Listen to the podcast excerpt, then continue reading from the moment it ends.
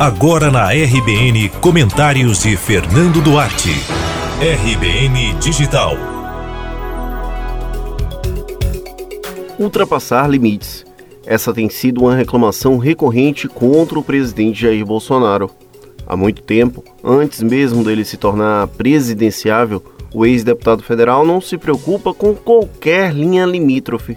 Ele segue cruzando-as. Eis que o problema não é apenas Bolsonaro, por incrível que queiramos pintar. Essas sucessivas investidas além do limite são resultados do excesso de flexibilidade brasileira para tolerar erros, algo que não é reflexo de agora. Ao constantemente revisitarmos o passado, deixamos passar algum tipo de erro que torne conveniente essa nova versão. Por isso, há quem defenda a ditadura militar ainda que possamos listar centenas de limites cruzados pelos homens de farda.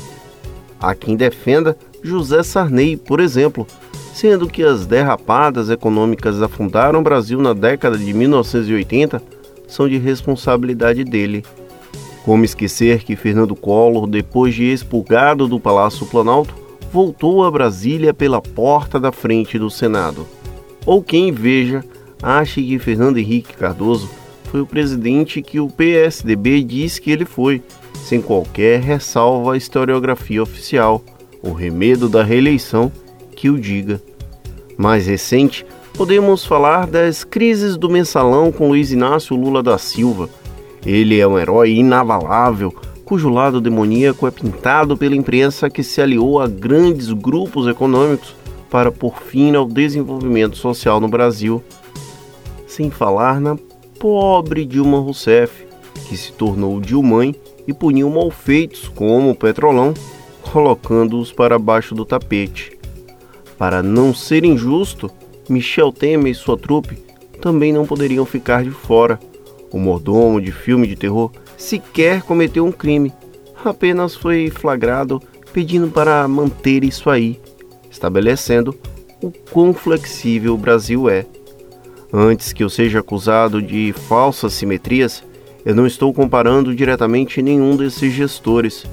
Estou apenas lembrando que ao longo das últimas décadas nos acostumamos em mudar os limites quando eles são alcançados.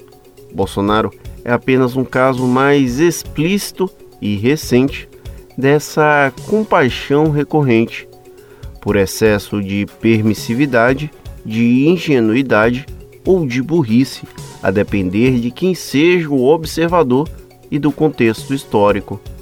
A solução para esse problema só o tempo irá dizer se fizemos certo ou errado. Enquanto isso, aplicar a lógica de que quem tem limite é município fala muito mais sobre nós enquanto sociedade do que uma simples brincadeira pode esconder. Você ouviu Comentários de Fernando Duarte.